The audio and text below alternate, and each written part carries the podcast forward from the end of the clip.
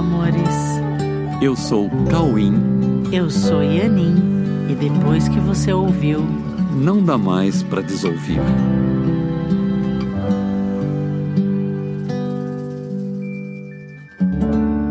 Olá, meus amores. Oi, tudo bem?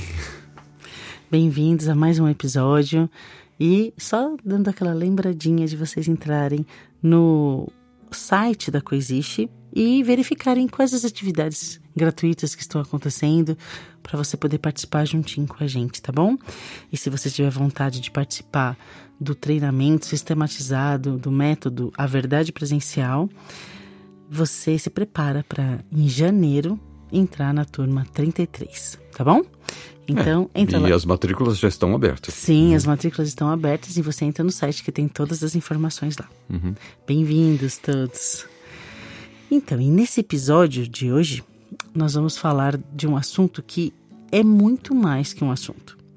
Porque, na verdade, é o desfazer de todos os assuntos que temporariamente serviram como obstáculos à consciência da presença do amor em nossos relacionamentos, em nossa vida e em todas as nossas cenas. Se nós queremos realmente elevar a nossa consciência a níveis realistas, nós precisamos eliminar tudo o que está servindo de barreira para que a verdade sobre tudo seja vista. Acima de tudo, eu quero ver. Essa é a proposta que pode apontar um caminho sem volta para a verdadeira percepção e para a lembrança de Deus e o adeus ao passado. Sim, esse é o título do nosso episódio de hoje: A lembrança de Deus e o adeus ao passado. Mas afinal, o que significa isso? O que é passado? É, o que é presente? Né? O que é futuro? O, o passado existe? o presente existe? O futuro existe? Se o passado existe, nós precisamos conhecê-lo e compreendê-lo. Mas se o passado não existe, nós vamos nos esquecer definitivamente dele, mais cedo ou mais tarde. E se o presente existe, precisamos conhecê-lo, compreendê-lo e vivenciá-lo. Se o presente existe, vamos nos lembrar dele inevitavelmente.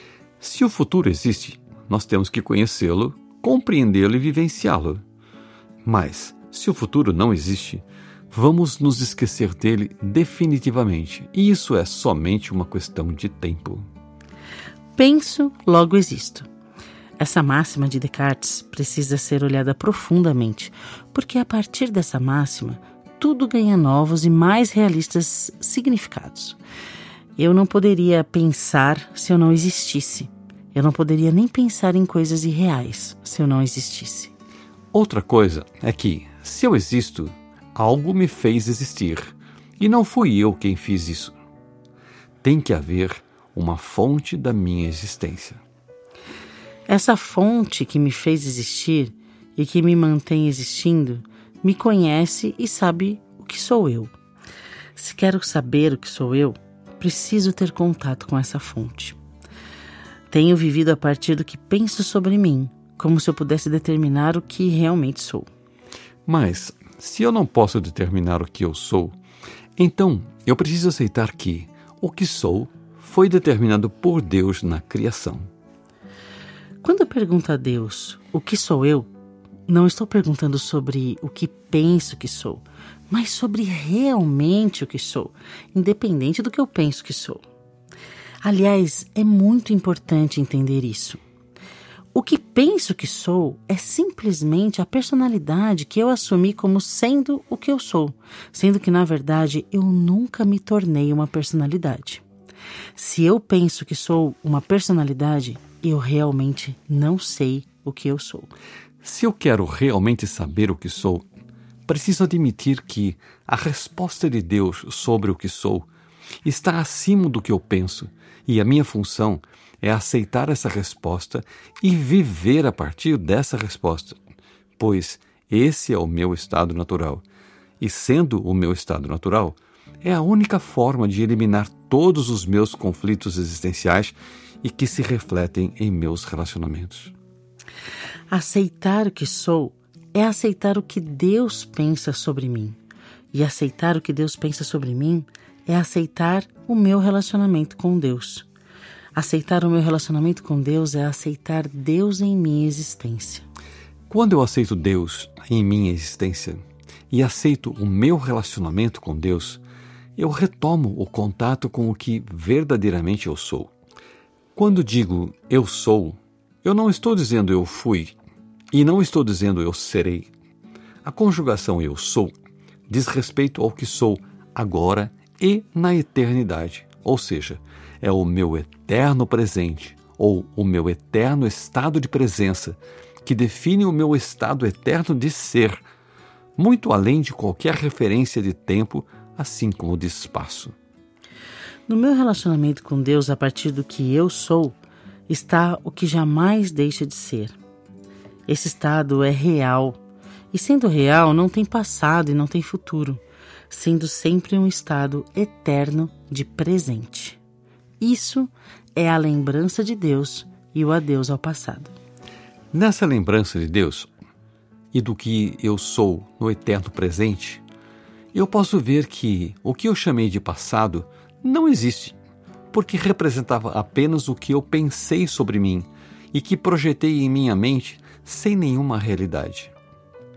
Nessa lembrança de Deus e do que sou no eterno presente, eu posso ver que o que eu chamei de futuro era apenas o meu passado, que nunca existiu na realidade, sendo projetado em minha mente, como se esse passado fosse se repetir em uma condição que eu chamei de futuro e que também nunca existiu, porque o que eu chamei de passado nunca foi real e nunca se repetiu.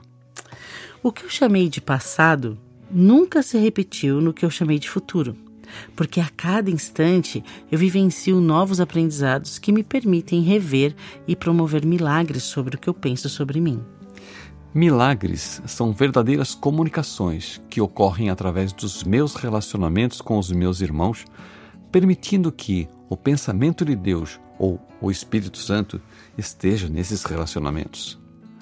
Meus pensamentos sobre mim se renovam e se projetam em minha mente, me trazendo novas formas de ver a mim mesmo, a todos com quem me relaciono, assim como uma nova forma de ver a vida e todas as oportunidades que todos os cenários me trazem.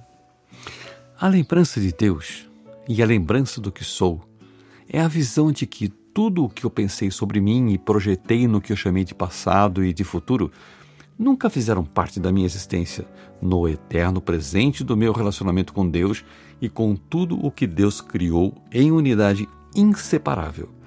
O que pensei sobre mim e que projetei em minha mente eram apenas sombras irreais que geraram obstáculos em minha visão sobre mim mesmo e que não permitiam que eu tomasse consciência do amor que sempre esteve presente e que sempre me definiu como o que sou muito além de qualquer tempo e espaço. O tempo é, na verdade, apenas uma sequência de aprendizados que me permitem me lembrar de Deus e do que sou, conforme o que Deus criou imutável. O tempo é apenas uma sequência de oportunidades para definitivamente ver e exercer a lembrança de Deus e o adeus ao passado. Lembrar de Deus através dos meus relacionamentos é lembrar do que sou em meu eterno e perfeito presente, sendo esse estado um eterno estado de amor e de gratidão a Deus pela perfeição do que sou em unidade com Deus e com tudo que Deus criou perfeito como Ele mesmo. Pois é. Então é o seguinte: nós já somos o que somos e é tudo tão perfeito. É só a gente não ficar inventando coisas como se nós fôssemos agora determinar o que somos. Tudo já foi determinado na criação de maneira perfeita por Deus.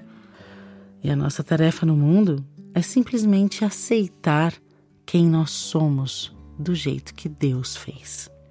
Então é isso. Uma boa semana para vocês, de muita aceitação da sua própria perfeição. E muito relacionamento com Deus. É isso. Um beijo. Um beijo no coração.